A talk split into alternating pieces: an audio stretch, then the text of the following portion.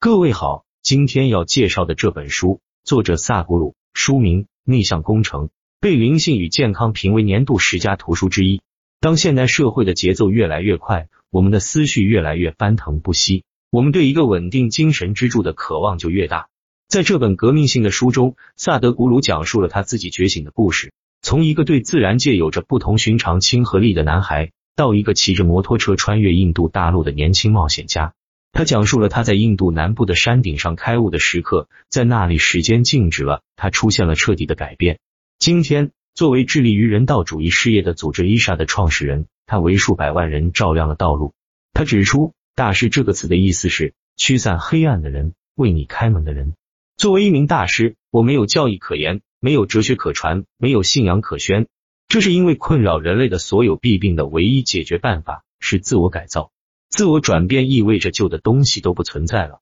它是你感知和体验生活方式的一个维度的转变。这本易懂、深刻、引人入胜的书中所提炼的智慧，为读者提供了经过时间考验的工具。这些工具是新鲜的、有生命力的，并且是焕然一新的。本书今要向你介绍西方生活方式中经常被遗忘的古老智慧，你将学会重新发现灵性，创造自己的生命体验，并找到持久的满足感。